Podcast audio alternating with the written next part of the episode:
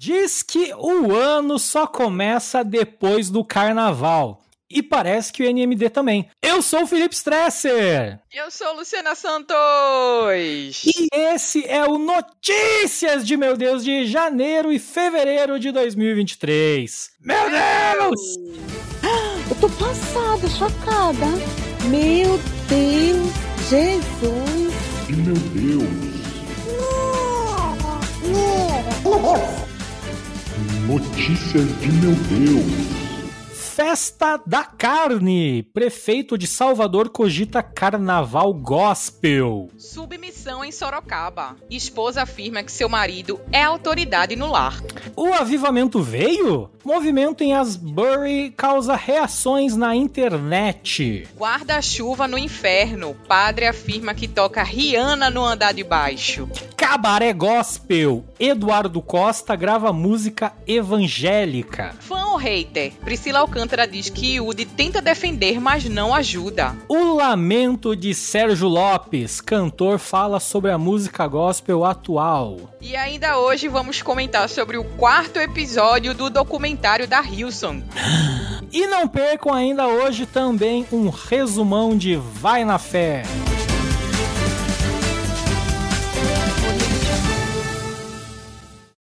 Ai, ai, tava com saudade de gravar já. Nem parece que começou 2023, né, Lu? Pois é, feliz ano novo, Felipe. Feliz ano novo. E feliz ano novo também para nossa querida convidada de hoje. Olha só, não somos só nós dois. Hoje nós temos conosco a Lorena Damas. Salve, salve, pessoal. Muito obrigada pelo convite. Estou muito feliz e realizadíssima de estar nesse programa.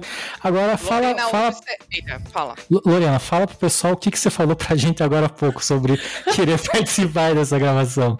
Vai poder Eu- falar. Eu vou, eu vou hablar, porque eu venho de um canal no YouTube que ele é sobre teologia. Entendo de teologia? Não. Tô lá de enfeite. Eu sou o cenário, a parte bonita, a piada, a descontração. Não entendo nada de teologia. Mas é um ambiente em que eu não posso falar da vida das pessoas. Que a gente se, se, se fecha, sabe? Pra não ficar. E aqui eu posso falar da vida de todo mundo. Eu tô muito realizada, tô muito contente. Obrigada mais uma vez pelo convite. isso. Quer É dizer que você é a Louro José Dudu. Alô, José. do- Não, eu, eu sou um belíssimo vaso de planta. Uma samambaia. Amei, Aquela amei, que amei. feita e tal, e que não serve pra nada, além de estar bonita no cenário. Traz o brilho, né? O brilho pro canal. Tem... Isso, esse é o meu, esse é, esse é meu objetivo ali, né? E foi pensando nisso que a gente resolveu trazer esse brilho para o nosso programa também. Então seja muito bem-vinda, Lorena, e espero que você possa comentar com a gente sobre a vida gospel alheia e se divertir, dar muita risada comigo e com a Lu aí também. É isso. Só, só um parênteses aqui pra quem tá ouvindo o podcast. Lorena ficou sabendo agora quais serão as notícias, né, que, que a gente vai falar hoje no nosso, nosso jornal. E ela vai reagir, tal qual o Casimiro, né, a nossa Casimiro aqui, convidado especial, vai reagir aos nossos comentários. Então ela não tá sabendo de nada, não é nada combinado, pessoal. Não passei pix pra Lorena. Então vai ser tudo 100% genuíno aqui no podcast. Aqui a gente trabalha com a realidade, que a gente é crente. É isso. Amém. Então vamos lá para a primeira. Vai. Meu Deus. Meu Deus. E já começamos o primeiro NMD de 2023 com a seguinte notícia. O prefeito de Salvador, Bruno Reis, cogita colocar um circuito gospel no carnaval de 2024. Não sei se é uma promessa, se é uma ameaça, vamos ver. Numa entrevista coletiva realizada na semana do carnaval, o prefeito de Salvador, Bruno Reis, comentou sobre a possibilidade de criação de um circuito gospel no carnaval do ano que vem. É comum que igrejas promovam encontros, acampamentos, retiros, como forma de entreter o povo crente no período da festa da carne, né? E acontece também que existem também alguns circuitos de folia que recebem ações de evangelização, tem o pessoal missionário, vai entregar um panfleto e tal, né? Vai julgar as pessoas. O prefeito disse o seguinte: fui procurado por evangélicos que sugeriram a criação de um circuito no comércio com atrações da música gospel. Vamos avaliar essa, vamos avaliar essa sugestão para o ano que vem.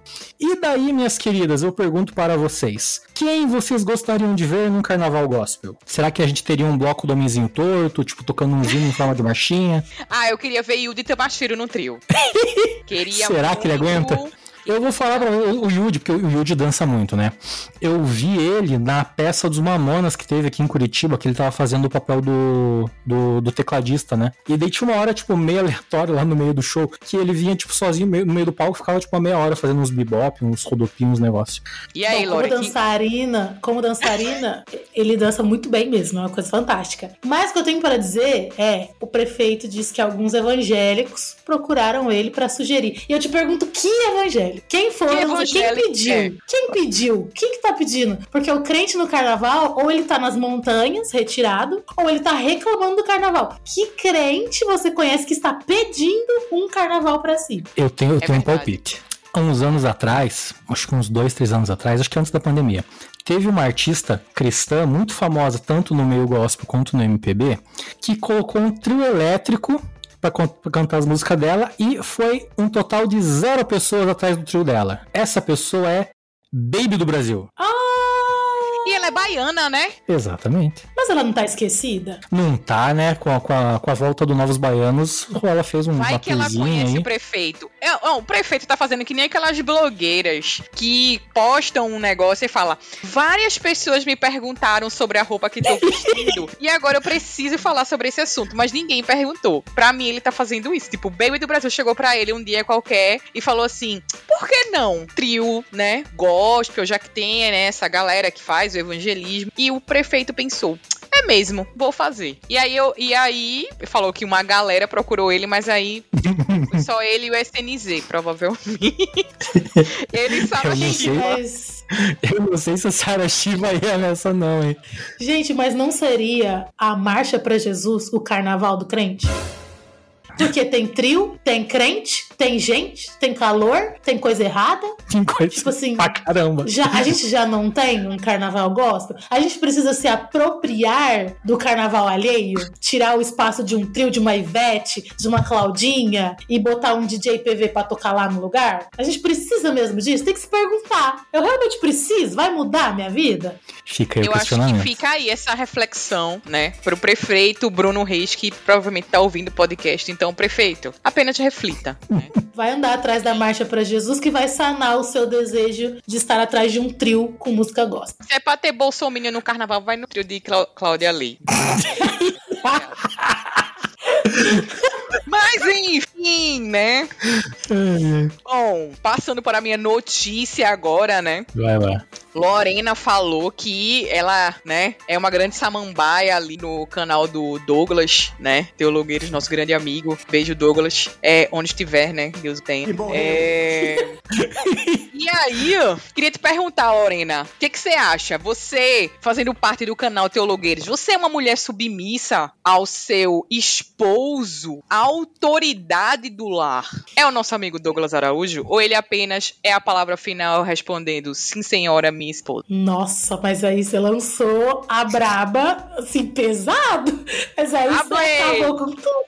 Hablou Já pesado. Segunda notícia, já quero polêmica. Ai, gente, é complicado. É que o conceito de submissão é difícil dissertar sobre ele, então eu não vou, eu não vou, eu não vou dissertar. Mas eu vou dizer que eu respeito muito meu marido e que as decisões que a gente tem pra tomar da vida a gente toma em conjunto.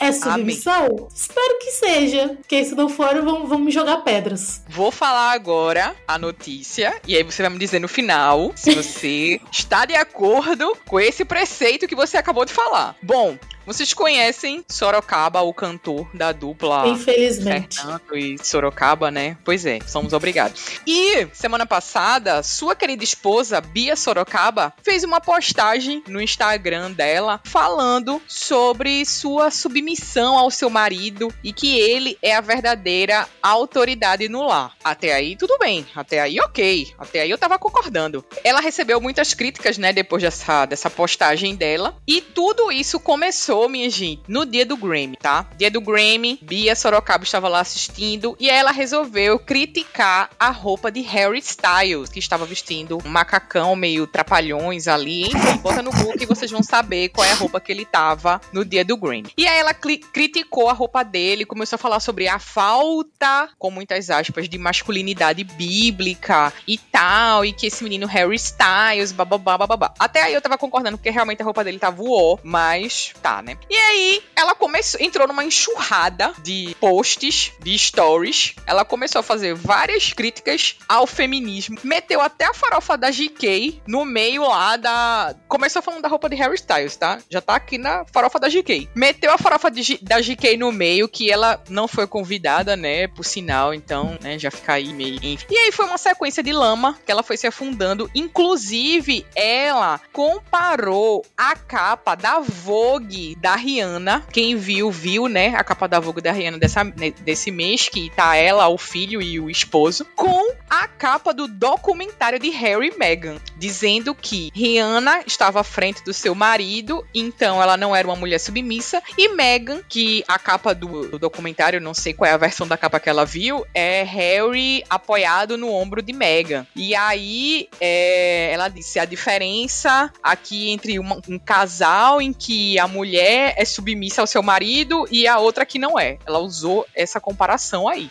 E aí, né, minha gente, vocês sabem, né? Críticas, críticas, críticas, pessoas apoiando, pessoas apoiando, pessoas apoiando, enfim. E aí ela disse que não não ia discutir sobre o assunto. Vou até ler aqui o parágrafo que ela fala sobre isso. É, a seguidora, uma, uma das seguidoras lá dela, durante o, a, a, os stories dela, questionou Bia sobre submissão e insinuou que ela era submissa ao seu marido. Para sua surpresa, ela confirmou: submissão significa respeitar a autoridade e o desejo do outro. Submissão também significa obediência. Meu marido é autoridade no meu lar. Sacerdote cuida e protege nossa família. É, a Bíblia ordena que a mulher seja submissa ao seu marido. Ela responde. E aí, queria saber a opinião de Lorena agora, depois que eu fiz esse resumo, né, do conceito de submissão da Bia Sorocaba, que começou no, na roupa de Harry Styles e terminou na capa do documentário de Harry e Meghan. O que é que ela tem, né, para dizer pra nossa querida amiga Bia? Bom, de primeiro momento, eu quero dizer uma coisa que eu disse no Twitter já, que é se a Rihanna tá de um lado, eu tô do mesmo lado. E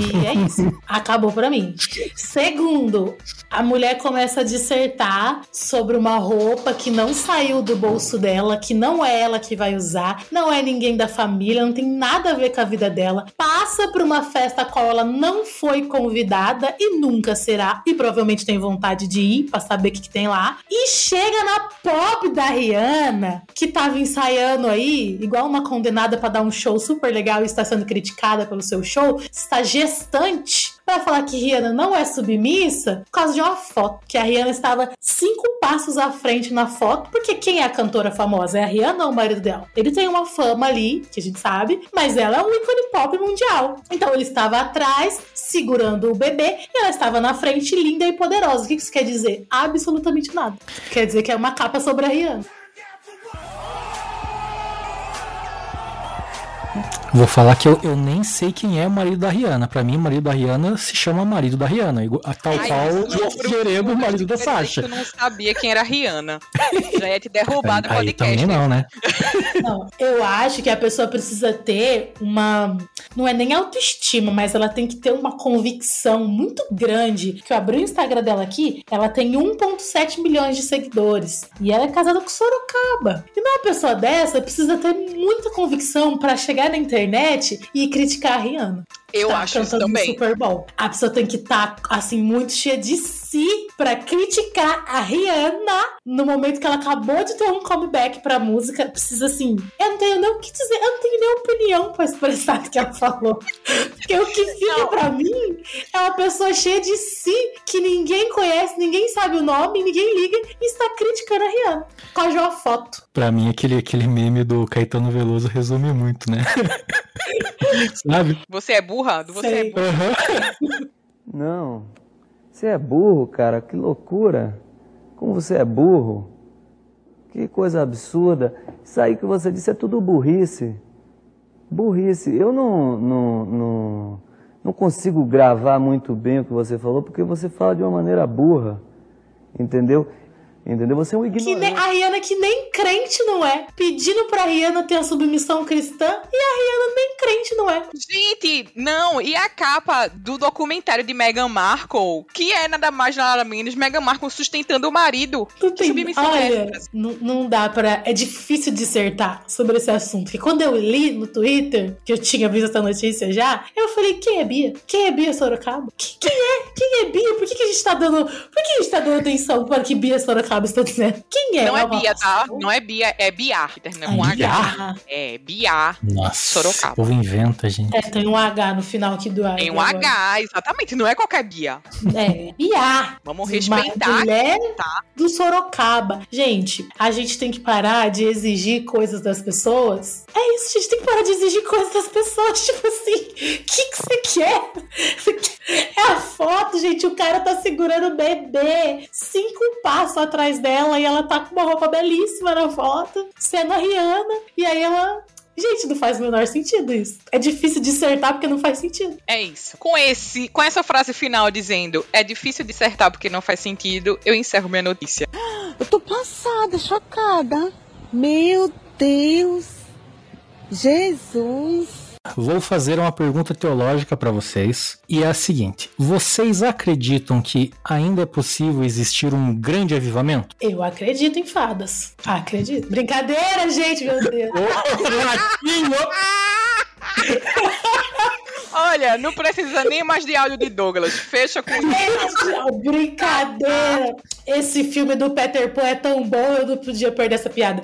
Mas eu acredito, eu acredito de verdade, do fundo do meu coração. Olha, eu não acredito em avivamento que não tenha tocado Cassiane 500 graus de fogo santo e poder.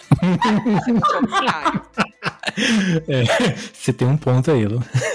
não tocou ainda lá. Então, pra mim, não tá rolando. É isso. O negócio é o seguinte: cerca de 5 mil pessoas estão reunidas há mais de 200 horas em um culto na Universidade de Asbury, não sei, acho que é assim que fala, nos Estados Unidos. O município do estado do Kentucky tem sido palco para fiéis testemunharem o que tem sido chamado de um avivamento. Eu acho que até enquanto a gente está gravando isso aqui, falando bobagem, eles estão lá orando pela gente. O movimento começou com uma reunião numa quarta-feira comum e já dura dias. Muita gente tem discutido na internet se podemos chamar o que está acontecendo ali na universidade de avivamento ou se é só uma reunião de oração que, tipo, demorou muito e a galera tá muito empolgada. Além disso, outra polêmica envolvendo o ocorrido é que alguns nomes famosos do meio gospel estão indo lá para a cidade para tirar selfie e postar nas redes que eles, entre muitas aspas, estão participando do avivamento. Mas a questão que fica é o seguinte: o que é um avivamento? E para isso eu chamei o nosso querido teologueiro Douglas Araújo para nos explicar o que é um avivamento. Daí Pode Douglas vai- entrar Douglas Araújo. Primeiramente, gente, muito obrigado pelo convite. É uma honra estar aqui com vocês. E Vamos lá. Avivamento, como diz a palavra, né, a gente está falando de tornar alguma coisa viva, né? Então, no caso da, da expressão de avivamento no mundo eh, teológico, a gente está falando de um despertar espiritual que acontece sobre um povo específico, num momento específico, e aquilo é espontâneo, então não é programado, não é algo que você consegue gerar, não é algo que você consegue despertar, mas é algo que nasce de Deus e acontece em algum momento da história, em algum povo específico. Então a gente tem os exemplos ali, por exemplo, mais conhecido o avivamento na Rua Azusa, né?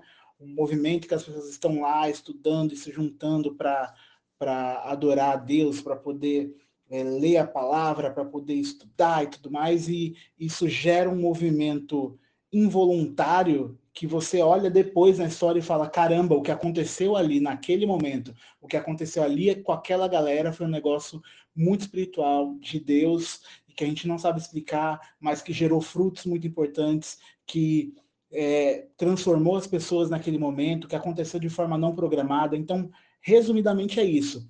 É algo espontâneo, divino, de origem divina, que vem sobre um povo específico e dá esse reacender dessa chama do coração, é, esse reacender da espiritualidade das pessoas, né?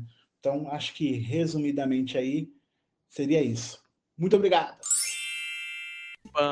A gente, a gente conversou disso esses dias. Tomara que ele fale o que ele me falou. Porque aí, Olha. senão eu vou falar, como meu marido disse, aí meu marido não disse, aí vai ficar estranho.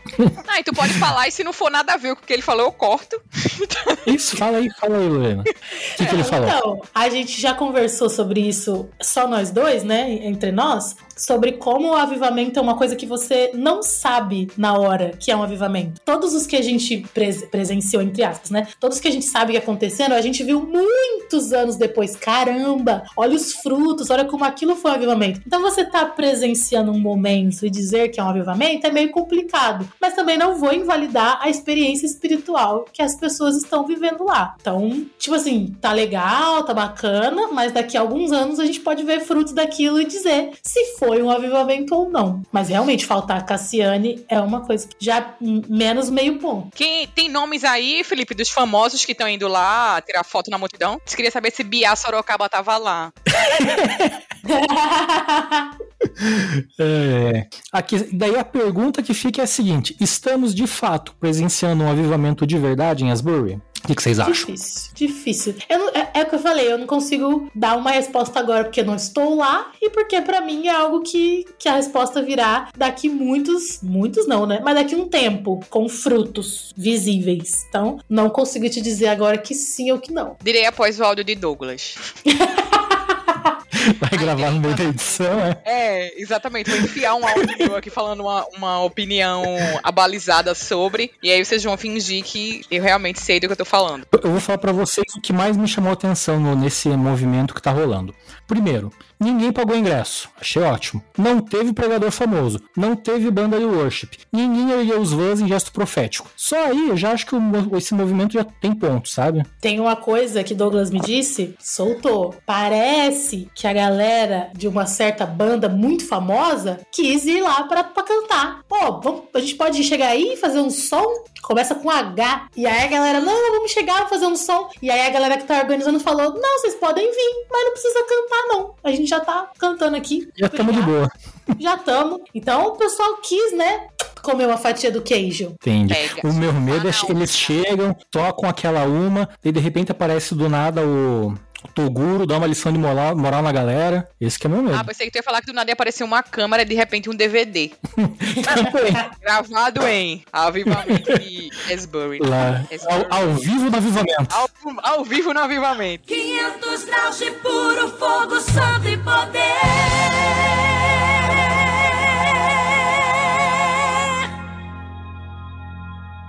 Parabéns pra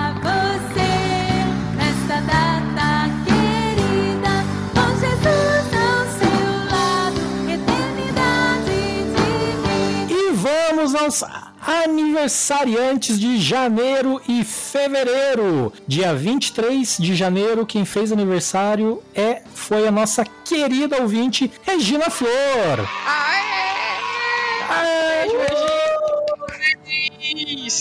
Dia 27 de janeiro, ela, a cantora gospel mais querida de todas, Cassiane! Feliz aniversário, Cassiane! Ela que nos ouve todo mês. Ela ouve, eu tenho certeza. E no dia 30, ela que move as placas tectônicas e que tem sabor de mel, a cantora Damari. Em fevereiro parece que não nasceu ninguém, né? Não, fevereiro não nasceu ninguém crente, gente. Pessoal que souber de algum crente que nasceu em fevereiro, por favor, manda pra gente, porque eu catei aqui na internet. Aparentemente, ninguém se converteu em fe... eh, fazendo aniversário em fevereiro. É isso. Caí. Vamos evangelizar o pessoal de Em fevereiro. fevereiro, perguntou a data do nascimento. Nasceu em fevereiro, foca no evangelismo da pessoa pra se ela se converte. É isso, gente. Zero pessoas em fevereiro. Então. Beijos, feliz aniversário.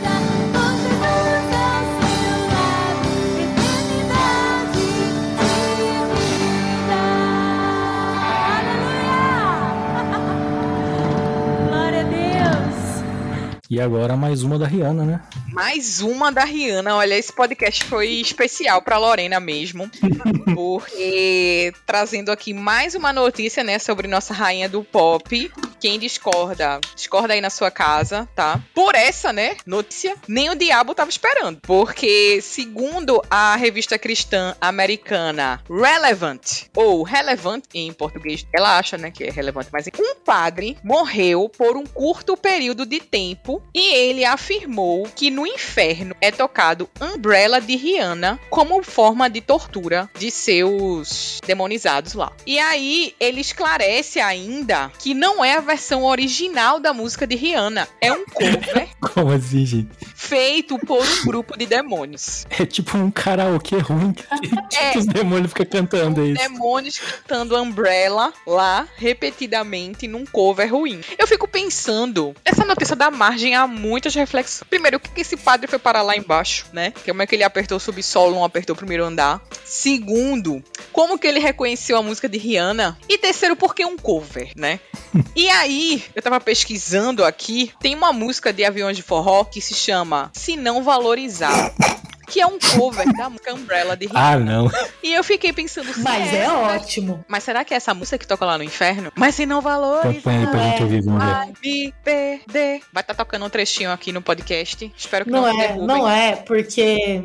Não é porque tudo que aviões do forró toca pra fazer cover vira ouro. Então eu duvido que seja. Sabe aquelas, Olha. sabe aquelas colegas de escola? Todo mundo, tem uma, todo mundo tem uma colega de escola que acha que canta muito bem. E ela postava uns vídeos no Facebook e no Instagram e todo mundo comenta que ela canta muito bem. Não sei porque as pessoas mentem, mas todo mundo comenta. Com certeza é um cover de alguma garota de entre 15 e 17 anos com um violão desafinado que ela tá achando que ela tá cantando muito bem e que um dia a Rihanna vai ver e ser madrinha dela de canto e ela vai fazer muito sucesso. Com certeza é uma coisa assim, aviões do forró com certeza não é porque, gente, qualidade lá em cima. Pelo amor de Deus, tudo que eles tocam pra fazer cover fica Ah, ótimo. Então a questão não é nem ser a música da Rihanna, é o cover. Eu fiquei pensando que, realmente, como você falou, todo mundo tem uma amiga assim, né? Aquela amiga que acha que é cantora e ninguém tem coragem de desfazer o sonho Ela da pessoa. jura. É aí ela se inscreve pra The Voice, se inscreve pra cantor do bairro. E aí vai, e o povo incentivando. E ninguém tem coragem de dizer, amiga, pare. Pode ser, realmente faz sentido. Sim, faz com certeza é uma coisa desse sentido. Que a pessoa pegou uma música que é boa e transformar ela em ruim, isso é torturante. Eu não ia aguentar ficar horas ouvindo uma colega dessa profanando a música da Rihanna cantando mal. Uma, uma versão Agora, desafinada de gosto, né? É, ele pelo visto ouve, né? Pra ele identificar. Tu ia falar o quê, Felipe? Sim. Não, eu falei que talvez fosse tipo uma versão desafinada de Umbrella tocando lá. Com uma pessoa com um violão, tipo, com cinco cordas, tá ligado? uma corda assim. puém, Vai puém, tocar daquela estourada assim ainda. é, puém, puém. Enfim, é isso, Brasil. Mais detalhes não tenho sobre esse assunto. O padre tá vivo, até onde eu sei. Não sei se ele comprou ingresso pro Super Bowl, também não tá sabendo. É Só eu isso. sei o que passei, sofri calada. Vai me perder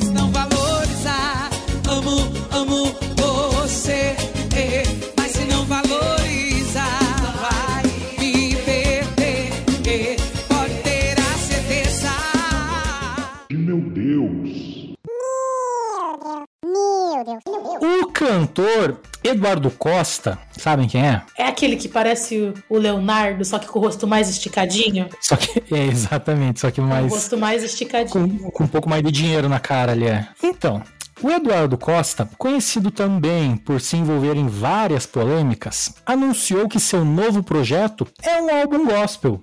No perfil do Instagram, o artista publicou uma foto dando alguns detalhes do novo projeto. Ele disse o seguinte: Recebi agora a música pronta e mixada. Vocês não têm noção do tanto que ficou linda. Sem falsa modéstia, mas ficou incrível, graças a Deus. Alguém vai me perguntar: você está virando crente ou se converteu? Nasci na religião cristã evangélica, Igreja Assembleia de Deus, e hoje frequento a Igreja Batista Getsemane do pastor Jorge Linhares em BH. Não falo muito disso porque levo uma vida normal, sem frescuras. Irmão Eduardo Costa. Vocês sabiam dessa? Então, parece que é um padrão nos últimos anos, nos, nos sertanejos, que é geralmente dupla, né? Uhum. Que é você separa da dupla, aí você volta pra dupla e aí vocês gravam um álbum gospel. Por algum motivo, o pessoal que, que gosta de sertanejo, o pessoal do agro é pop, agro é tudo, agro é vida, Agro é o gospel. pessoal que, que é ligado com o negócio da música de Deus. Então parece que virou meio um padrão. Você vê que você tá decaindo um pouco, daí você investe no público cristão. Porque o público cristão se contenta com qualquer coisa. Tudo que você dá é dar um bate-palma, né? Qualquer coisinha a gente tá comprando, tá incentivando. Qualquer pessoa, se Tiririca vier amanhã e falar, gente, me converti, tô gravando um álbum, vai vender horrores. Então eu acho que é uma forma de, de dar um up na carreira, sabe? Ah, tô meio pra baixo aqui, eu vou dar um- uma levantada nesse público que aceita qualquer coisa. O que me chocou é ele fazer parte da, do, da Igreja Batista Getsemane, que na teoria é uma igreja Deu séria. até o endereço da igreja, o pastor. que em teoria é uma igreja séria.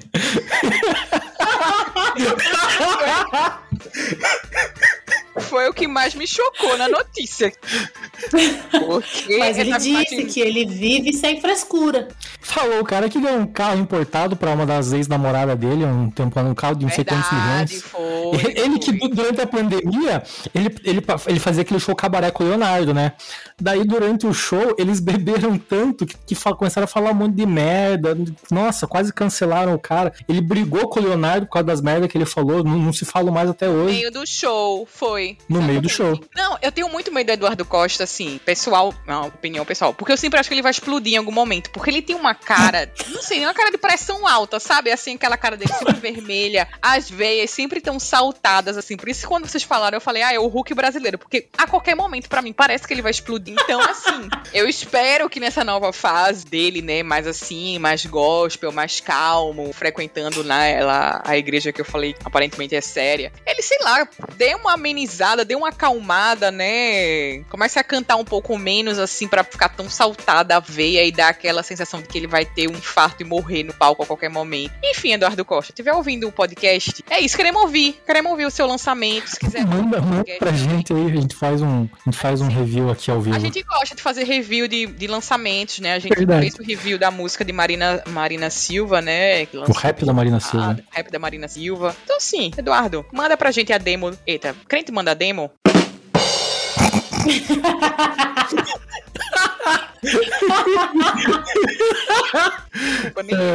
Não, foi- Eu, eu, Essa eu- foi de quinta, essa foi de quinta. eu quero muito ouvir a- a- o, o álbum gospel do Eduardo, Eduardo quê? Eduardo Costa. Eduardo Costa. Porque ele é uma pessoa que eu simplesmente não sei nada. Não conheço nenhuma música dele, provavelmente. Eu conheço o rosto. Se eu ver na rua, provavelmente vou reconhecer. Mas eu, eu não faço ideia. Tipo assim, canta a música do Eduardo, Eduardo Costa aí, não vai morrer. Eu vou morrer, porque eu não sei uma música dele. Então eu quero conhecer uma música dele. Eu sei que ele tem uma voz facilmente confundida com a do Leonardo, não é isso? É, porque eles, eles cantam meio gritado parecido, assim, sabe? Não, mas eu não sei nenhuma música dele. Inclusive, eu ia dizer, ah, é ele que canta aquela tal música, mas a música que eu pensei agora não é dele, é de Leonardo. Então, Você tá entendendo? A pessoa que a personalidade dele é baseada em ser confundido com o Leonardo.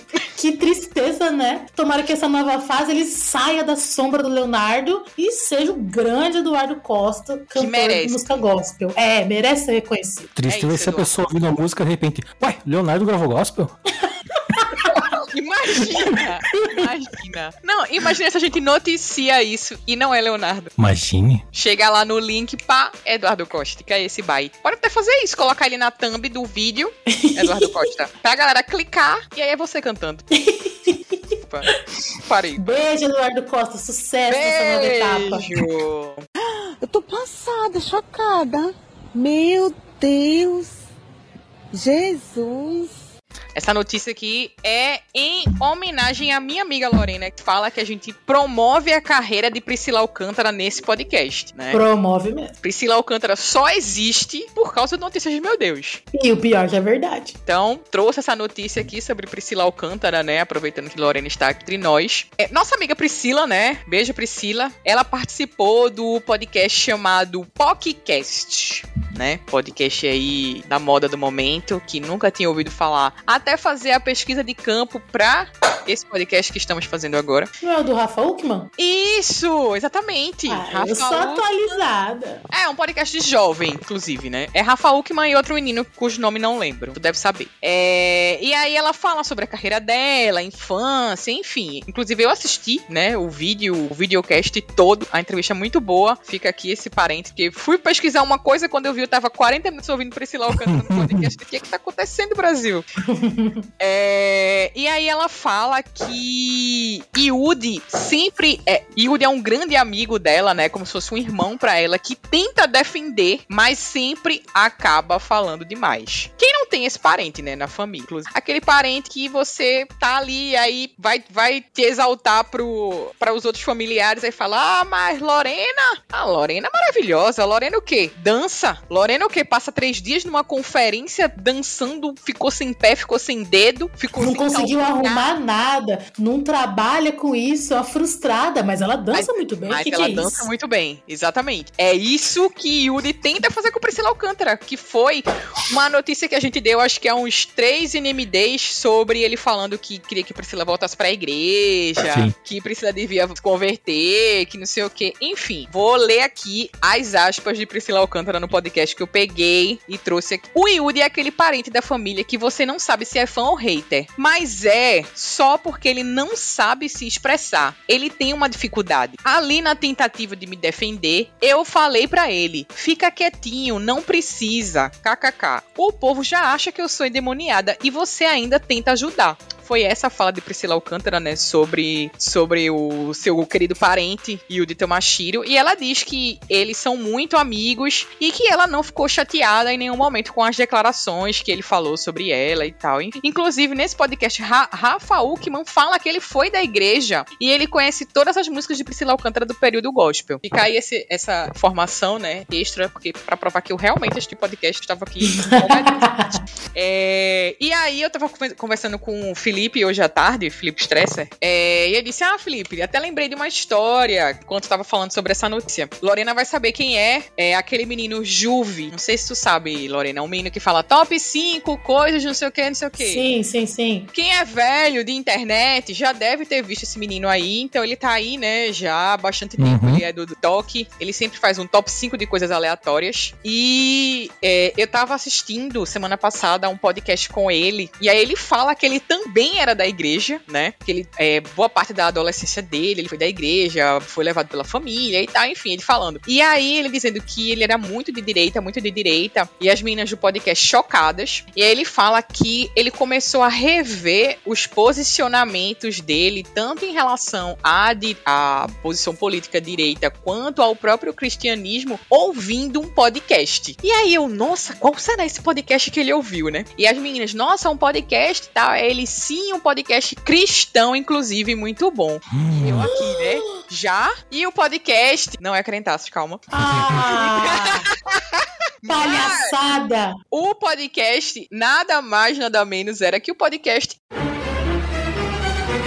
Irmãos.com. E aí, Pam, pam, pam. Juve falou que virou cristão de esquerda ouvindo Irmãos.com. E aí eu falei essa informação pra Felipe, né? E Felipe disse: será que ele ouviu os podcasts com a participação do Cristiano Barba? Eu fiquei aqui com esta interrogação na minha cabeça. Eu não sei nem se o povo do Irmãos.com viu essa fala dele. É, é os do Barba, os do Ariovaldo. Aí tá, tá encaminhado já. Exatamente. E aí eu fiquei pensando, eu acho que a galera nem, nem sabe que ele falou sobre isso no podcast é, aí com mais de milhões de visualizações, falou sobre irmãos.com e ele fala, não, eu escutava muito esse podcast e ele mudou minha visão sobre muitas coisas, inclusive sobre, a, ca- sobre o cristianismo, sobre várias, várias coisas e é um podcast muito bom, ouçam irmãos.com e eu fiquei assim, Passada. em cho- porque tá ligado quando você tá ouvindo podcast aqui e tá fazendo outra coisa. Aí ele aqui falando, de repente, pá, irmãos.com, eu, quê? Aí voltei, parei aqui, quê? Voltei pra, pra ouvir, e é isso. Eu tô passada, chocada. Sobre a Priscila, eu, vo- acho que vocês não, mas eu cresci, literalmente cresci com Priscila e Yudi. Eles são parte da minha infância, tal qual a de vocês é não sei quem. Eliana? Melhor não lá. saber, melhor não saber. Xuxa. A minha infância era Priscila e Yudi. E quando em algum momento da minha infância, literalmente infância, a gente descobriu que a Priscila era crente, ela virou minha referência de garotinha crente. Com os figurinos que ela usava no bonde de companhia e tal. E aí, eu era uma criança, eu não sabia da diferença. Eles têm uma diferença de idade bem grande, que eu não me lembro agora. Mas o Yudi é um senhor perto da, Ele não, da é, ele não, ele não cresceu. Uhum. Ele, ele, ele é pequenininho, mas ele é um senhorzinho, né? E aí eu era aquela criança, aquele fandom que torcia pros dois namorarem até. Era tipo, namorem, se casem, tipo, Priscila e Woody. Com certeza vão ter ouvintes aí que, part- que participam desse sentimento. Ela saiu do programa e foi lançar sua carreira como gospel. Lançou aí Espírito Santo, que foi a primeira música dela que explodiu. E aí a gente teve a. Gente, eu, eu era. Cresci, gente! Ídola! É Ídola! fã. Sim, é sério. Cresci com ela desde dela, dela pequena e eu pequena. E o Will de pequeno, porém velho. E com 18 anos sorteando Playstation, Playstation. Gente, era quando eu descobri, quando eu né, fiquei mais consciente, comecei a acompanhar mais, eu descobri a diferença de idade deles, eu fiquei chocada. E aí descobri também, porque ela, inclusive, comentou em muitos lugares que ela sempre levava a Bíblia pro estúdio, não sei o quê. E o Wilde era um menino muito bagunçado, da noite de São Paulo. Sim. Uhum. E ele zoava muito ela. Ele caçoava dela, assim, horrores com esse negócio de crente e tal. E aí hoje, eles. É o Hoje o ser, Parece que o jogo virou, não é mesmo? hoje o Wilde ser um crente. Um crente a ponto de postar mensagens motivacionais no Instagram todo dia, quase. Eu era. Gente, é uma coisa assim. E a Priscila tá aí em bloquinhos e vivendo uma vida muito legal e maneira. Gente, é um plot pra, pra mim que acompanhei tudo. Eu acho esse plot inimaginável. É uma coisa que pra gente que acompanhou desde cedo é muito. Eu nunca imaginei o Wilde crente. Nunca A na minha pequena vida. Lorena jamais imaginaria que nossa Priscila Alcântara estaria hoje no trio de Ivete Sangalo. Será que ela levou a Bíblia pro trio elétrico também? Deve ter levado, pô, no celular. o aplicativo. o aplicativo. Ai, Priscila, Priscila, eu tô brincando. Eu tenho minhas ressalvas com ela, assim, algumas coisas, mas, de novo, cresci com ela, sempre foi a minha referência de, de menina cristã. Porque no meu tempo não tinha uma menina jovem, assim, em evidência. Não tinha blogueiras ainda, né? Então a minha referência era ela, as roupinhas que eles colocavam nela pra apresentar o programa. A minha mãe ficava lá, tá vendo? Olha o vestidinho dela, cobrindo tudo, toda bonitinha. Era meu, meu auge de referência. Pra mim. Gente, pra mim, essa, essa mudança que os dois tiveram é uma coisa muito chocante. Muito chocante mesmo. Eu fico assim, toda vez que eu vejo notícias, pasma. E assim, é, é o mundo invertido de Stranger Things pra mim. O mundo em que a Priscila está cantando nos bloquinhos e o Yudi tá pregando nas igrejas. Isso, Hilde no retiro, Priscila no trio de, no trio de Ivete. Gente, pra mim isso é uma grande maluquinha, é uma loucura. É um mundo Olha. eu de pro ar. Tá aí uma coisa que eu jamais esperaria. Foi maravilhosa essa notícia pra gente ter esse recorte de uma fã de Priscila dando seu depoimento aqui. Hoje em Priscila- dia, não sei se eu, eu não sei se eu me declaro como fã hoje Ah, em não, dia. mantém, mantém que a gente quer que ela venha no podcast. A gente quer que ela venha. Então Te fala. amo, Priscila. Sou sua fã. Isso, isso. Mas é que eu acompanhei ela desde sempre. Então, é uma coisa. Nem sei quantos anos ela tem. Quantos anos ela tem? Alguém pode pesquisar essa informação rapidamente? Deixa eu ver aqui. Vê aí, Felipe. Pra eu fazer um- um- uma comparação com a minha idade? Ela tem Maravilhoso. 26 anos. 26 anos, gente. Eu tenho 23. Eu tenho 23. Então a gente Ah, tá ali na mesma turminha. Então. Realmente referência. Era tipo uma Sandy pra mim na época. Isso! E quando saiu a notícia dela, dela sair do SBT, foi um choque terrível pra mim, porque eu não gostava da Maísa na época. Eu ficava com raiva quando a Maísa apresentava. Hoje eu amo a Ah, mas Maísa. era criança pra tu, né? Tipo, É, mas era muito novinha, então eu gostava muito da Priscila Yudi. E aí ela saiu e já lançou Espírito Santo como quem não quer nada. Ela lançou só voz e violão no YouTube, explodiu todos os cantores, cantores não, todos os jogadores jogadores de futebol começaram a pedir no Fantástico, fez três gols, pé do Espírito Santo, e aí foi uma grande explosão. E aí foi aí que eu tive a confirmação de que ela era crente. Tipo assim, nossa, ela é crente mesmo. Até cantora gospel, caraca! E aí comecei a seguir ela assim e, e fiquei mais fã ainda. Hoje em dia eu, eu não acompanho muito, não, pra evitar Tá a fadiga. tá Evito a fadiga. Tô me torcendo. É a nossa Jessie J, né? Tá sempre tentando. Olha, maravilhoso o depoimento. Eu acho que eu vou pegar esse trecho, mandar pra própria Priscila Alcântara no inbox dela. E, Priscila, você sabe que o nosso sonho é você vir comentar de noite com a gente. Então, Mulher, eu te amo. Se ela vier, me convida. ah, com certeza. Vou promover esse encontro aqui. Meu Deus. Meu Deus. Meu Deus. Ainda falando de, de videocast, mesacasts e afins, o produtor musical Clemente Magalhães, responsável pelo podcast Papo com Cle, entrevistou o cantor Sérgio Lopes. Vocês sabem quem é Sérgio Lopes, gente? Não faço Ah. ideia. Sérgio. Lopes, eu sei quem. Tu não sabe quem é Sérgio Lopes? O poeta? Jovem, né? Ah, Eu sei quem é Priscila Alcântara. Não, mas se, se tocar uma música de Sérgio Lopes, você vai saber quem é. Certeza. Ah, tu não tá ligado. Vou, vou mandar o link, vou mandar o link dessa. Essa aqui acho que é a mais top do Sérgio. Eu queria sou conheci- ir com as aves e saber onde elas vão chegar. Nossa, eu era Eu sou muito Lopes. Eu sou conhecida no canal Telogueiros como a, a- a falsa cristã, porque eu só conheço Fernandinho. A coisa mais antiga que eu conheço é Fernandinho. Eu não sei hinos da harpa, as pessoas caçam de mim porque eu não sei hinos da harpa, realmente não sei. Deleta o link. sou mandei, poser. lá, mandei o link, vê se você conhece essa. É, deleta, deleta o link. Eu sou poser. Deixa eu ver até qual é essa música. Essa eu acho que é a mais famosa dele. O acho que é amigo que eu encontrei. Ah, é, essa, essa é conhecida. Gente, eu, olha, fui em altos shows de Sérgio Lopes na minha adolescência. Sério? Muito fã. Tenho o CD dele até hoje aqui em casa, o CD do Yeshua. Gente, nunca Nossa. ouvi isso na minha vida. Nunca vi esse aquela rapaz. O amigo que eu encontrei me surpreendeu. Sabe essa música? Olha, Eu acho que a música mais antiga gospel que eu conheço é alguma do Diante do faz Trono. E, e talvez faz chover do Fernandinho. Ai, Gente, chover, nossa. ai, Trazendo desculpa. a arca, tu conhece Trazendo a arca? Ah, conheço, sou fã. Ah, tá, beleza. Trazendo a Pronto, Arca então conheço. segue, segue, Felipe, segue. Então, beleza. Que ela conhece. Enfim, Sérgio Lopes. então, o, o Clemente Magalhães entrevistou o cantor Sérgio Lopes esses dias. E o Sérgio Lopes é muito conhecido por suas composições poéticas, letras profundas, líricas, bem elaboradas. Tipo, hoje em dia, quem faz uma coisa parecida com isso? Eu acho que talvez o Marcos Almeida fa- faz É, mais acho que era tipo complicadas. Zé assim. Almeida, é uma Né? coisa mais rebuscada, é isso mesmo. Inclusive Enfim. chamavam ele de o poeta, né? Na época. É, sim. Se referiam a Sérgio Lopes como o poeta, porque as letras dele eram todas elaboradas, assim. Enfim, maravilhoso. Sou fã. Era fã. E num tal momento da entrevista, o Clê pergunta pro Sérgio Lopes o que, que ele acha da música gospel atual. E o Sérgio disse que a música gospel da década de 80 era muito diferente da música gospel atual. Ele disse assim: A música religiosa mudou muito. É bem diferente daquela que era feita na década de 80. Naquela época, ela era mais focada em questões mais ligadas a dogmas, a doutrinas. E hoje a música gospel é mais focada na questão da autoajuda, ajudando as pessoas a encontrarem respostas para seus problemas e coisas afim. E daí não, não tem como discordar dele, né? Porque realmente, tipo, a, a- a música atual ela tá muito voltada pro, pro eu, né? Pro ser humano. Às vezes até meio que deixa Jesus e Deus de lado, né? É bem egocêntrica.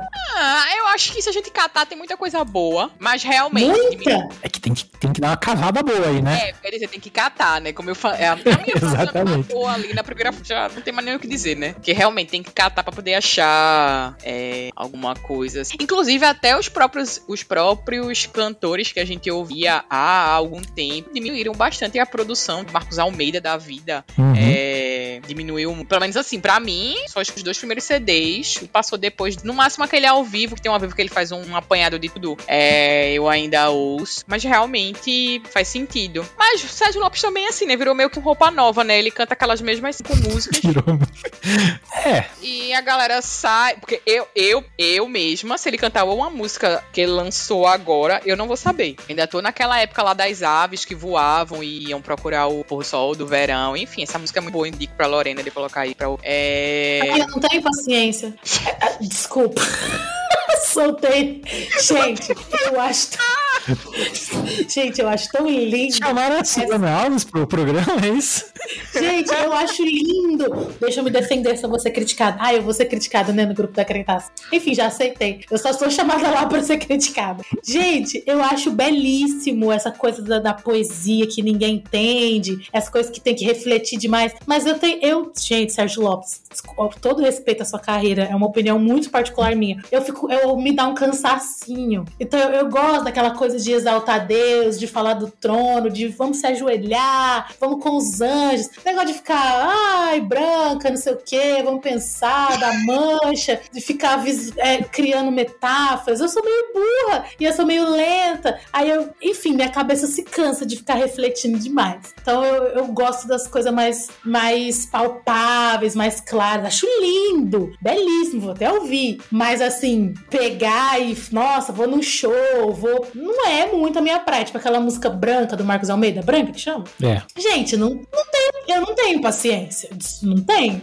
Eu, eu não tenho paciência. Gente, Lorena, não tenho paciência. Fala pra gente aí, tipo, um cantor agora, um, um cantor, um artista, uma banda, enfim, que você tá ouvindo agora em 2023 pra nós. O que faz a cabeça de Lorena Damas em 2023? Nós idosos. Péricles. Não adi... Não! Tadinho, foi assaltado esses dias. Péricles eu já ouço todo dia, todo final de semana. Gente, eu tô. Eu vou ser sincera. Eu vou ser bem sincera. Eu tô ouvindo pouquíssimo gospel justamente por causa dessa escassez. Mas assim, eu. Como, que eu, falei, como eu disse, eu tô nessa fase da coisa.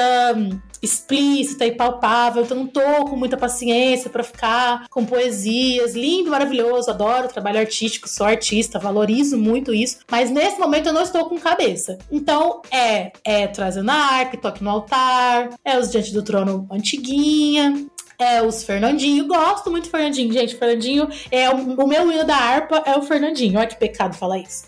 Hoje, anteontem, eu queria uma coisinha mais diferentinha, mais pop. Fui ouvir aquele álbum da Priscila Alcântara, o último, entre aspas, cristão que ela lançou, que foi o Gente, que era mais pop. É, gosto muito de uma banda também que chama Purples, que eles têm uma pegada mais pop também, tem umas letras muito boas. E eu fico caminhando por essa zona, mas eu tô mais ali entre Pericles e Glória Groove. Não vou, não vou ser hipócrita aqui. Então, é, tá corroborando com o Sérgio Lopes, porque trazendo a arca, Fernandinho, tu parou lá em 2010, né?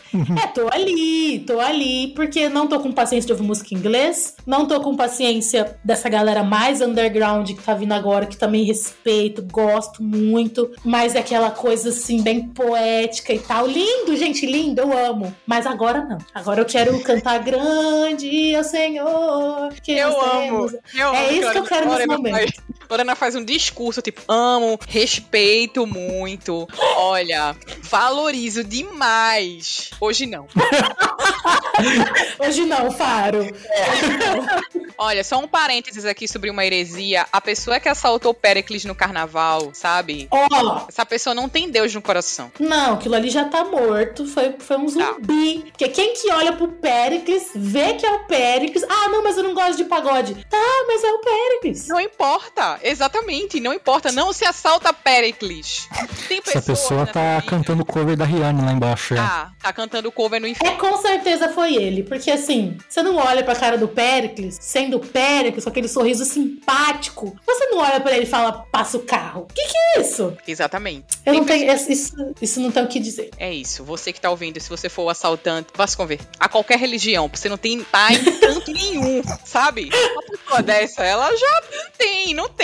Não tem divindade nenhuma dentro dela. Nenhuma, nenhuma dentro dele, sabe? Então, por favor, procura E uma... Péricles? Ah, eu te amo, Péricles. Vou falar sério. Te amo. Queria que o Péricles fosse algum tio meu, tivesse algum grau de parentesco comigo. Vou mandar de segurança. O senhor é famoso. Tava ali no bairro de. Né, Pericão? Ô, meu filho, vamos, vamos mandar um segurança ou dois pra sua segurança, pra nossa felicidade? Tá aí. Podcast já tá com uma hora e cinco, né? Eu que Não assaltem o Péricles. Não assaltem o Péricles, é isso que ficamos da lição, que era a notícia sobre o quê? Sérgio Lopes. Desculpa, Sérgio Lopes. Ô, Sérgio Lopes. Beijo, Sérgio Lopes. Beijo, Sérgio Lopes. Desculpa, Sérgio. Meu rumo então eu achei. Jesus Cristo é o. Ele é a ilha onde vou chegar. Se a noite em trevas me deixar, vou continuar voando. Ele é a ilha onde vou chegar.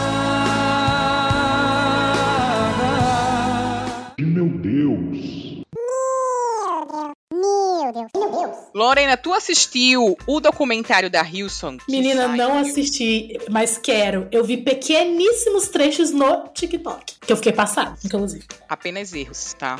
Não vou te dar esse tempo pra você corrigir, porque a gente não tá com tempo agora pra você ver quatro capítulos do documentário. Não, fica Né? à vontade. Mas o fato é que, ano passado, né? Em novembro do ano passado, a gente comentou sobre esse documentário que foi bastante polêmico quando saiu, né? O documentário da Hilson falando sobre o escândalo por trás da igreja. Eu acho que era esse o escândalo por trás da igreja, a igreja por trás do escândalo, enfim. Três episódios falando sobre a igreja, sobre os seus escândalos de assédio moral, assédio sexual e também sobre abuso de poder por parte da liderança da igreja, né? E foi um documentário que na época causou bastante burburinho, tanto aqui no Brasil quanto fora do Brasil. É, eu e Felipe, a gente assistiu o documentário pelo podcast, não pela fofoca, fique bem claro. É, e a gente fez alguns comentários a respeito. Quem quiser ouvir nossos comentários, vai lá no Notícias de Meu Deus, em novembro, se não me engano. É, enfim, depois eu vou procurar e boto aqui. É, e esse mês agora de janeiro fomos surpreendidos na HBO Max. A HBO não só trouxe o documentário, né, que tava na Amazon antes, Uhum. Mentira! sim, é, trouxe o documentário, os três episódios, como também fez um episódio extra. Fez um Meteram um quarto episódio novo lá. Meteram um quarto episódio, né, no documentário, falando sobre a repercussão sobre o pós. O que tinha acontecido com a Hillsong depois que o documentário foi lançado. Então eles fizeram esse episódio extra, entrevistando pessoas que na época se dispuseram, né, a dar seus depoimentos, falar sobre a igreja, o que, que aconteceu com elas, como é que elas estão hoje, novos processos que estão rolando por aí, né, gente que também que resolveu se manifestar depois que o documentário veio ao ar, né, e Queria trazer alguns comentários aqui, não sei se o Felipe quer falar alguma coisa sobre. Vai ser O que eu freestyle. posso falar sobre é que, assim, esse, esse quarto episódio me deixou tão desgraçado da cabeça que eu nem lembro muita coisa que aconteceu. Eu acho que vai ficar saindo daqui a pouco, tipo, um ano depois do quarto episódio. Né? O que, que aconteceu? Ah, E, e assim, não aconteceu nada de diferente. É só mais baboseira das coisas que já tinham acontecido nos outros três. Só mais lama em cima de lama, né? É. E já tava na lama, a- aí é que afundou mesmo, né? A galera, algum- algumas pessoas da imprensa tiveram acesso ao servidor do computador da igreja. E aí, nesse servidor, tinham conversas de WhatsApp entre o líder da igreja, cujo nome eu esqueci agora, como é o nome dele? Brian Houston, eu acho. Brian, assim. Brian Houston. É Brian Houston? Brian Hilson, não, brincadeira. Brian lá, mandando, falando sobre abafar determinadas coisas, pagar Hilton, isso pessoas, é, não darem depoimento. E aí, é, essas conversas vazaram. Também vazou mais merda sobre o- aquele outro pastor, o pastor do o Justin pastor Bieber. Justin Bieber, né? É, como é o nome dele também que eu esqueci? Esqueci o nome de todos os pastores, agora que Eu tô vou procurar aqui, segura aí. Pastor do Justin Bieber. Carl Lentz. Carl Lentz, isso. Saiu mais coisas sobre ele. Saiu também a questão do processo, né? Que foi oficializado, vamos dizer assim, porque antes estava só na especulação o processo e assédio dele. Ele também fez uma postagem nova no Instagram. Fazia dois anos que ele não postava, desde quando ele foi afastado da Hilson. Ele não postava nada no Instagram. E ele fez uma postagem no final do ano passado, ele e a família, falando que eles continuavam firmes e fortes. E, é, Quem obviamente, me conhece sabe. quem me conhece sabe, e uma postagem, obviamente, com os comentários trancados, né? E, enfim, falou também sobre Que a galera. O famoso só Deus pode me julgar, né? É, exato. Sobre a galera que deu os depoimentos também, eles criaram um grupo de apoio, meio que entre eles, assim, a galera começou a. Eles começaram a, fa- a fazer pequenas reuniões, tanto pra eles se conhecerem, né? Porque eles não se conheciam, quanto pra eles se fortalecerem nesse, nesse processo. Até mostra uma parte assim, de apoio, né? Que eles Uma célula da desgraça, assim. É, tipo uma célula de desgraçamento mental. Eles criaram lá. Então, assim, gente, como disse Felipe, não teve nenhuma novidade, mas teve bastante coisa, né? Gente, e até eu, eu achei muito engraçado os ouvintes notícias de meu Deus. O cara tem, uma, tem o, o comichãozinho ali, né, da fofoquinha dentro de si. E eu recebi muita DM de gente vindo perguntar se eu já tinha assistido o. Sério. E aí, tu já assistiu? E aí? E aí? E aí? E eu lembro que eu nem tava, eu nem tava sabendo desse episódio. É, Felipe mandou um link lá, tipo, ah, tipo, ah, vou ver qualquer dia desses. Mas aí a galera começou a perguntar tanto que, ai, tô curiosa, vou ver logo, né? E enfim, eu acho que vai ter mais coisa ainda. É, tem a questão da viagem do pastor Brian Houston para os Estados Unidos, né? Eu acho que eles vão abrir um Arkansas lá com outro nome, Rio Canção, Rio Music ou coisa parecida. Vão colocar outro nome e daqui a uns dois, três anos. Vamos fazer uma Mountain Music. Uma, uma é, uma uma nova igreja, uma nova igreja com um novo nome, né? Enfim. É, porque uma, uma coisa que a gente viu naqueles outros, nos primeiros três episódios é que eles estavam tentando limpar a barra e, e tirar, tipo, essa galera que, que cagou tudo na marca, justamente porque eles queriam proteger a marca Hillsong, porque é uma coisa muito valiosa, né? E que E eles querem, tem, tipo, eles e rentável, tal, né? eles querem explorar ainda. Exatamente. E assim, o escândalo do pastor fundador também foi um negócio que pegou a galera, né? Muita gente sabe isso e tal. Enfim, meu veredito, né? Meu, minha, o que, que eu acho que vai acontecer? Vai sair um quinto episódio daqui a um ano. E daqui a uns 3, 4 anos, é, o, o Brian Houston vai estar com outra igreja nos Estados Unidos, eu acho. O que, que tu Ah, acha? mas isso com certeza. É, é, eu, eu acompanhei um podcast sobre a Mars Hill Church, que é a igreja do. Como é que é o nome do cara? A igreja do Mark Driscoll, que é um cara que, tipo, também ficou. Ficou muito famoso, bombou muito no meio gospel, e depois a igreja ela desmoronou por causa de polêmicas e por causa tipo, de, de, de atitudes da liderança que achavam que era o dono da igreja e que fazia o que queriam e daí cagou com tudo.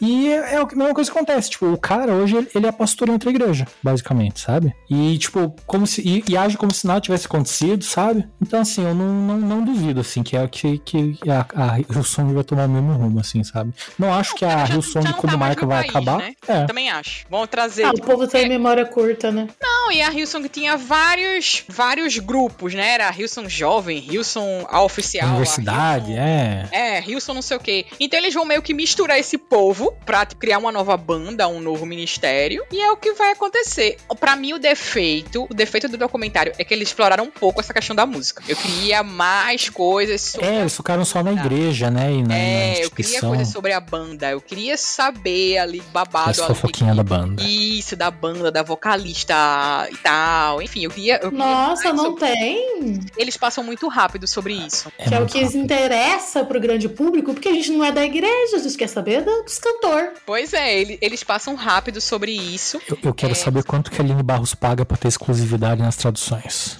Ela perdeu um pouco, porque chegou diante do trono e levou um bocado, né? Porque Ana Paula É. Valadão meio que emulava, né, o começo da, da carreira. Ai, mas eu amo aquele álbum global lá da, da- do Diante do Trono, que só com as músicas da Hillsong que importa. Gente, eu amo aquilo, tá? É, eu, eu acho que é o, o primeiro disco de- do trono oficial é esse, né? Que é o tradução do, do, do, do- do disco do, do, do Hillsong. que tem com o Senhor e Não, tal. aquele global lá de Não, 2015, tem um, tem um, é, é, mas eu não acompanhava. Ah, tá. tava- Gente, aquilo é mas- belíssimo. Não, eu parei no exaltar. Mas assim, as músicas da Hilson, pra mim, são as versões em português, desculpa. Aí, pra mim, Aclame ao Senhor é Aclame ao Senhor. Muito melhor do que Shout to the Lord. Muito, exatamente. Tem uma outra também que eu não vou lembrar agora, mas se eu lembrar eu coloco no podcast, que é uma que tocava lá na minha igreja, uma, tem uma versão exclusiva da igreja, sabe? Depois eu vou mandar pra você a música. Eu até comprei o CD da Rios pra... Porque tinha essa versão que era a música que tocava na igreja e eu gostava. É isso. Eu, eu queria fofoca da, da banda. Mandar um e-mail pra galera lá, pra mandar o que eles descobriram lá. É... Pra ver se a gente consegue alguma coisa sobre isso. Uma grande loucura ter tanta. sair tanta música boa dali, né? Como que sai tanta música incrível dali? Gente, estão mantendo a Cia em cativeiro. É a Cia, tá trancada lá. Ah, enfim. É, é bizarro isso. Eu, eu, eu, o que a Lorena falou. Só como é que pode sair tanta música boa, né?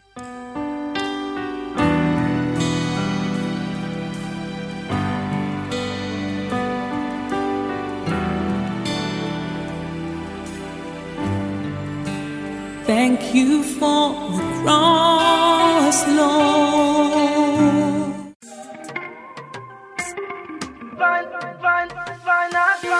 Tinha feito bastante fatos aqui, mas eu só, eu só quero trazer duas coisas sobre Vai na Fé. Dá um resumo então do Vai na Fé pra gente. Você tá É. assistindo. Só você tá assistindo. Tô assistindo. Não, mas é só você. Brasil inteiro, é só Não, Luciano Santos que tá assistindo. Não, não, você não sabe. Agora eu vou falar meus fatos. Não ia falar meu resumo de É, é ela, é Kleber Lucas, é Marcos Almeida, quem mais tá assistindo? Leonardo Gonçalves. Primeiro que, primeira veículo que deu a notícia que ia rolar novela gospel na Globo foi este que você está falando. Isso é verdade. Notícias Nós, Deus. nós demos primeiro. Em primeira mão. Em agosto de 2021, já estávamos falando sobre a novela Vai na Fé, tá? Vale ressaltar. Ninguém tava falando sobre isso. Inclusive, a gente tava falando e, tipo, que merda, hein? Que merda, hein, Globo? que merda. Mas a Globo veio, calou nossas bocas. Por quê? Novela Vai na Fé, que está fazendo um mês, no dia, da gravação desse podcast, tá dando mais audiência que a novela Travessia. A novela. Mas, né, não precisa de muita coisa, porque, né? Ah, gente, mas é a novela das sete, né? Não, uma novela das sete bater das nove é uma coisa muito grande. Entendeu? É um grande acontecimento. É um grande acontecimento. Está, inclusive, levantando a audiência do Jornal Nacional. Entregando a audiência para William Bonner, que obviamente cai, né? Porque logo depois vem Travessia, que não tá também ajudando ninguém. Mas eu queria falar sobre do- duas coisas é, sobre Vai na Fé. A primeira foi essa sobre o fenômeno de audiência, que eu realmente achei que ia ser um flop. É, achei que não ia rolar, achei que ia ser novela da Record e me surpreendeu. Eu tô aqui muito Vai na Fé, assistindo aqui religiosamente, não na, tele, não na TV aberta, mas vendo pelo Globoplay. É, Primeiro isso. Segundo que no começo da novela, eu até comentei isso no Twitter. A gente até falou, né, antes da novela estrear, a dificuldade que os, os produtores estavam tendo pra encontrar músicas gospel pra Uhum. compor a trilha da novela, que os cantores não queriam ceder e tal. E, E aí, conseguiram? então, dá pra perceber que houve uma mudança é, nos últimos capítulos da, da novela, né? No começo, eles estavam tocando mais hinos congregacionais, hinos de domínio público, é, que não tem é, direitos autorais, né?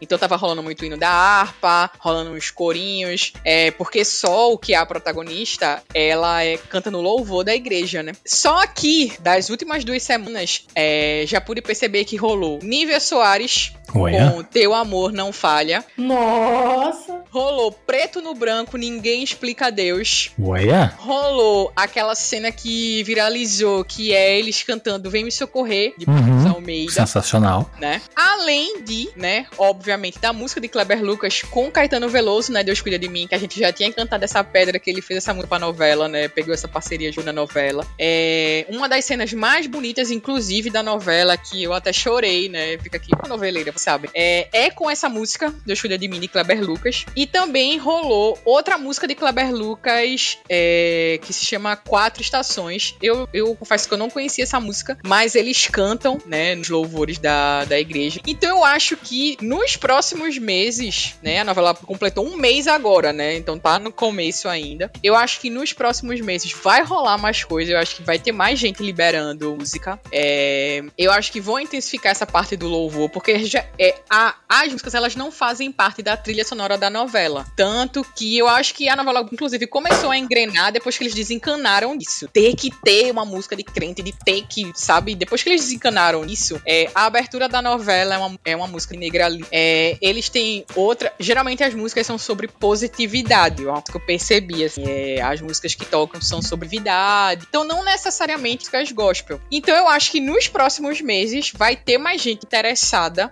nessa questão de liberar suas músicas pra novela. É, então, trarei aqui, em breve, eu acho, novas. Sempre que toca uma música, eu anoto a música. Vocês já perceberam, né? Eu falei, eu vou. Então, eu disse, eita, essa música é boa. Anotei no meu caderninho. aqui. É, então, se rolar mais música, que eu acho que vai rolar, vai rolar Aline Barros ainda, com certeza, né? A gente sabe Hum, que com a Gente, certeza. a Aline Barros já teve música em novela. Eu não sei porque Sim. ela já teve música em novela. Sim. Sim, sim, sim. Mas assim, tô dizendo assim, na Vai na Fé ainda não rolou esse momento Aham. Aline Barros, tá? Então eu acho que deve rolar ainda muito Aline Barros. Eu acho que Kleber Lucas deve aparecer na novela. Tô Tem que aparecer. Isso, Tô sentindo que ele tá nessa vibe. É, até comentei com o Felipe que ele tá nessa vibe de conversando com todo mundo. Vai no bloco de carnaval, vai na, na Tá, tá galeroso, né? Lula, vai na Ai, me igreja. deu até vontade de assistir. Então, assim, eu acho que ele vai aparecer em breve. Tô, tô, tô cavando aqui, hein? Esse filme de reportagem. Enfim, quem não tá vendo, veja. Quem tá vendo, fala comigo na DM. Inclusive, tem galera que tá ouvindo o podcast agora que eu sei que já veio falar comigo na DM perguntando minha opinião e eu disse que só ia falar no podcast. Então, essa é pra vocês, amigos, ouvintes do Note Meu Deus. Vamos seguir no Bell É isso, vou até começar a assistir porque me interessei. Tudo pra mim, ainda tem uns funk anos 2000 que toca. Enfim, é maravilhoso, maravilhoso. Eu amo. A trilha Eu sonora tá cerol na mão. Não, era essa, não são essas que tocam.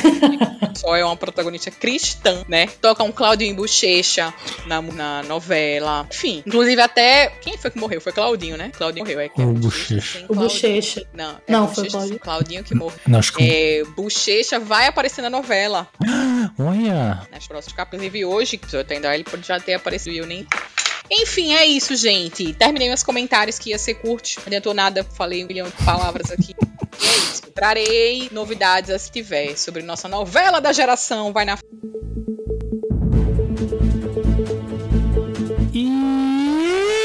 estas foram as notícias de meu Deus de janeiro e fevereiro de 2023.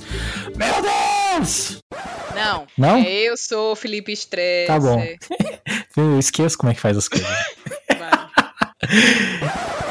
E eu sou o Felipe Stresser e você me encontra lá no arroba Profeta Heresias. Eu sou Luciana Santos e você me encontra no arroba Outra Luciana. E eu sou Lorena Damas e você me encontra no arroba Damas Underline Lorena. E estas foram as notícias de meu Deus de janeiro e fevereiro de 2023. Meu Deus! Deus! Vou falar meu Meu Deus, Deus, Lorena. Hã? Tem que falar, meu Deus, no final. Junto com todo mundo? Não, agora não vai mais, né? Porque a gente já tá meia hora aqui tentando te explicar. Então tu pode falar aí o meu Deus que eu corto e taco no meio do podcast. Meu Deus! Aê! É, tchau. E tchau. Eu tô passada, chocada. Meu Deus, Jesus. Meu Deus. Meu Deus. Notícias de meu Deus.